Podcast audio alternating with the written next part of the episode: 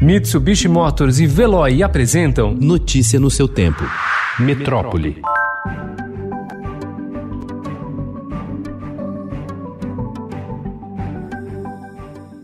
O plenário do Supremo Tribunal Federal inicia hoje o julgamento sobre a polêmica soltura do traficante André Oliveira Macedo, André do Rep, determinada pelo ministro Marco Aurélio Melo.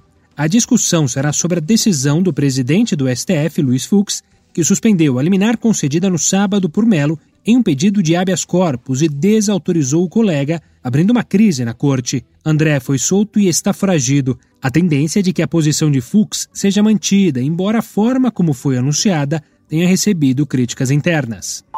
A Polícia Civil de São Paulo incluiu em sua lista de mais procurados o traficante André Oliveira Macedo, o André do Rep, que foi libertado por força de um habeas corpus do ministro Marco Aurélio Melo do Supremo Tribunal Federal. O Ministério da Justiça e Segurança Pública também incluiu o nome do traficante na lista nacional de procurados ontem.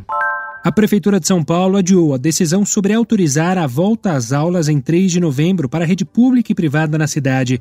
O prefeito Bruno Covas prefere aguardar o resultado do censo sorológico com testes de Covid que estão sendo feitos com professores e alunos da rede municipal. Na quinta-feira da semana que vem, o resultado da primeira fase do censo que nós estamos realizando com todos os professores e alunos da rede municipal.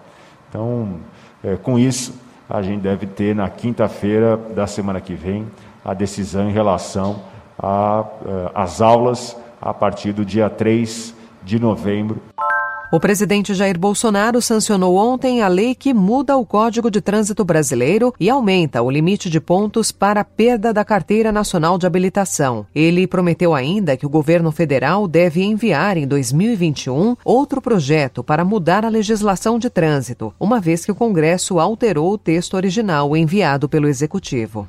20 pontos você perdia muito rapidamente. Alguns reclamam, né? Ó, vai aumentar o número de acidentes, violência, o trânsito não vai aumentar. Então passou para 40 pontos.